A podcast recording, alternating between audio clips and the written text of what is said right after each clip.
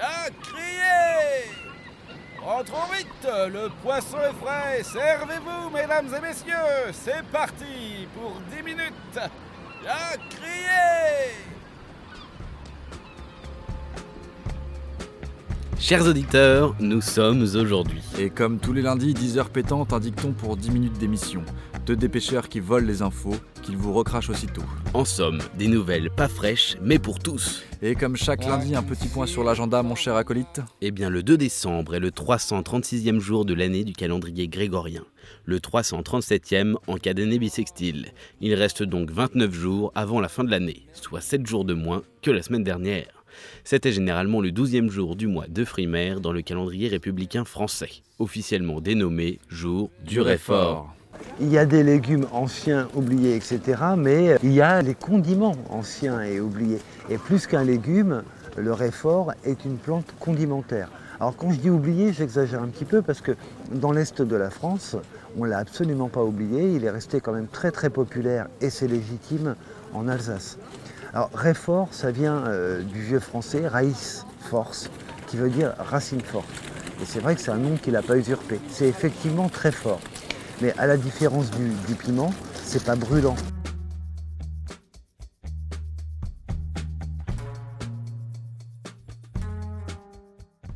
Gwénolé, on m'a dit que t'avais la voix verte. Peux-tu en dire plus sur le réfort à nos auditeurs embarqués Eh bien oui, je peux en dire plus. Merci, mon cher Gwénolé. Oui.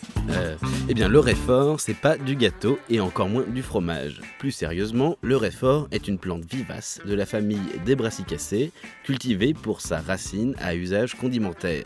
Elle a une saveur très forte, piquante et poivrée, due à la présence de deux glucosinolates, la sinigrine et la gluconasturline. La- 1.2. Gluco quoi La gluconasturline. Ah, d'accord. Non, c'est pas ça. Non. C'est la gluconasturtline. La gluconasturtine, Ah, la Voilà. gluconasturtine 1.2. c'est ça. Ok. Contrairement à d'autres condiments comme le piment ou la moutarde, l'effet piquant disparaît entre chaque bouchée. En somme, c'est comme de la harissa, mais éphémère. from your love. You've been watching when thinking not around. Oh, my baby, you've been watching when thinking not around. I know I learned my lesson. Next time I won't go messing up with you. I La Criée vous propose tout de suite, le 2 décembre, en quelques dates.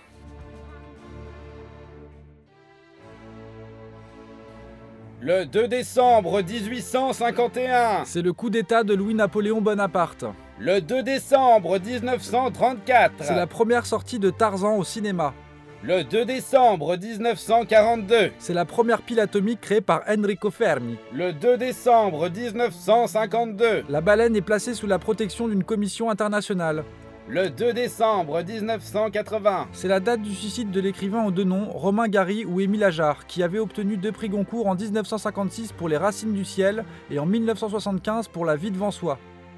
un an plus tard, le 2 décembre 1983, Sortie du clip de Thriller de Michael Jackson, Thriller reste l'album le plus vendu de l'histoire avec 65 millions d'exemplaires. Il a été produit par Quincy Jones. Mais le 2 décembre, c'est aussi l'anniversaire de Spears, Britney Spears, célèbre chanteuse américaine de la fin du XXe siècle. On ne sait pas vraiment ce qu'elle est devenue, mais nous lui fêtons tout de même un anniversaire des plus cordiaux.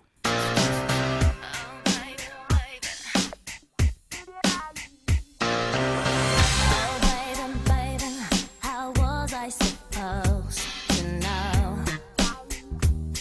that something wasn't right? Ah oui, il me semble que ça pourrait bien me dire quelque chose. Et si on revenait à notre sainte Tu veux dire celle du jour, la vraie Sans transition pour un dicton, nous dit-on, Temps clair à la Sainte Viviane, temps clair pendant 40 jours et une semaine. Démonstration. Nous sommes donc le 2 décembre, sachant que 40 jours plus une semaine égale 40 plus 7, nous sommes alors à 47 jours après celui-ci. En décembre, on dénombre pas moins de 31 jours, année bissextile ou pas. 31 moins 2, car nous sommes le 2 décembre, il nous reste alors 29 jours avant la fin du mois. 47 moins 29 nous amène directement au résultat. Ainsi, s'il fait temps clair aujourd'hui, chez vous, alors temps clair encore et toujours sans arrêt en continu il y aura, et ce jusqu'au 16 janvier de l'année suivante, le jeudi 16 janvier 2014, jour de la Saint-Marcel, officiellement dénommé jour du plomb, mais c'est une autre histoire. Merci pour la météo algébrique, je suis sûr que tout le monde a suivi.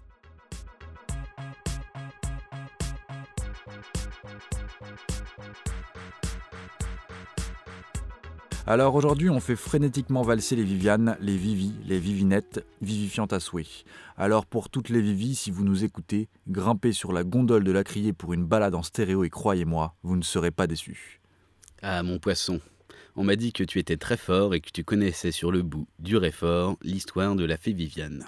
Eh bien, comme tous les enfants, mon cher Guenolé, j'ai moi aussi été le roi Arthur dans la cour de récré.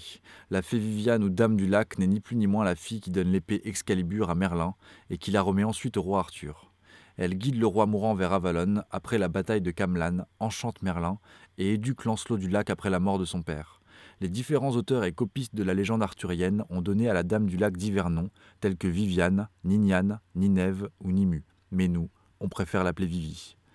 Viviane aurait vécu dans les forêts de Brocéliande, de Darnante et de Briosque, dans lesquelles elle vivait, au beau milieu des dragons. Mais euh, c'est où Brocéliande en fait exactement Eh ben, Brocéliande, c'est pas loin de chez toi, en Bretagne, c'est une forêt à légende, on y trouve la fontaine de Jouvence et la tombe de Merlin, qui en vérité ressemble plus à un décor de rond-point. Mais pour revenir à l'histoire, elle enleva le jeune Lancelot, alors qu'il était encore enfant, après la mort de son père le roi Ban de Bénoïc. Elle l'emmena au plus profond de son lac, appelé aussi lac de Diane, où elle l'éleva. Lancelot n'en ressortit pas avant l'âge de 18 ans. Et c'est ainsi que naquit le premier homme amphibie muni d'un double système respiratoire, mi-branchie, mi-poumon. Eh ben 18 ans d'apnée à mon avis, il faut bien pouvoir s'adapter. Et ils ont fait quoi tous les deux au fond du lac pendant 18 ans Eh bien figure-toi que Viviane enseigna à Lancelot les arts et les lettres, lui insufflant sagesse et courage, faisant de lui un chevalier accompli. Elle le mena alors à la cour d'Arthur à Camelot afin d'y être adoubé et le présenta au chevalier de la table ronde dont Lancelot devint le plus célèbre représentant. Tu l'as libéré, Arthur Oui, père. Je vous demande de me pardonner. Il faut la remettre en place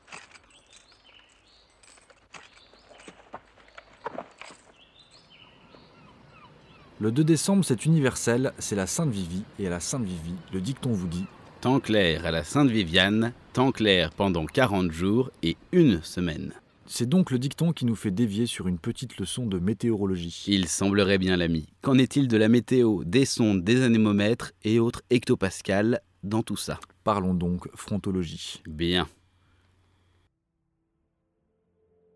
En 1902, Après plus de 200 lâchers de ballons, souvent effectué de nuit, pour éviter l'effet de radiation du soleil, Léon Tesserand de bord découvrit la tropopause, Il en conclut que l'atmosphère terrestre se composait de deux couches qu'il baptisa troposphère, et stratosphère. une convention qui est toujours valable à ce jour. Richard Bassman, Est considéré également comme co-découvreur de la stratosphère. car il publie indépendamment la même année ses résultats sur le sujet. Écoutons à présent le schéma.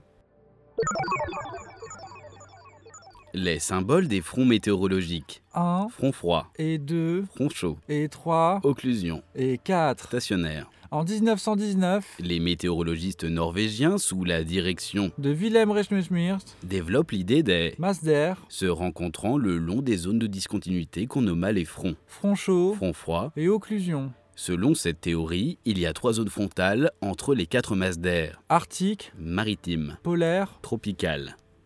en allant la force de Coriolis, Ces notions et la force de pression, ils expliquèrent la génération, l'intensification et le déclin des systèmes météorologiques des latitudes moyennes. le groupe comprenait Carl Gustav Rospy, qui fut le premier à expliquer la circulation atmosphérique à grande échelle en termes de mécanique des fluides, Thor Bergeron, qui détermina Le mécanisme de formation de la pluie avec Jacob Berchmelsmirk. Cette école de pensée se répandit mondialement.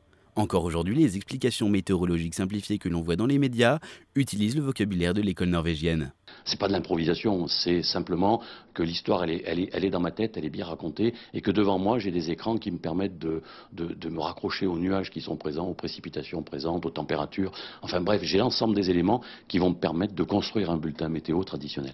On vous sent passionné par la météo. Euh, un peu, oui, même beaucoup. c'est un peu une, une raison de vivre. hein. Merci à toi, cher auditeur, d'avoir subi la leçon. La criée te donne rendez-vous la semaine prochaine, même port. Même heure. Le 9 décembre, pour la Saint-Pierre, la criée sera abrupte et vallonnée. On vous prépare une papillote de lotte sauce caillou. Prépare ton bavoir Et, au revoir.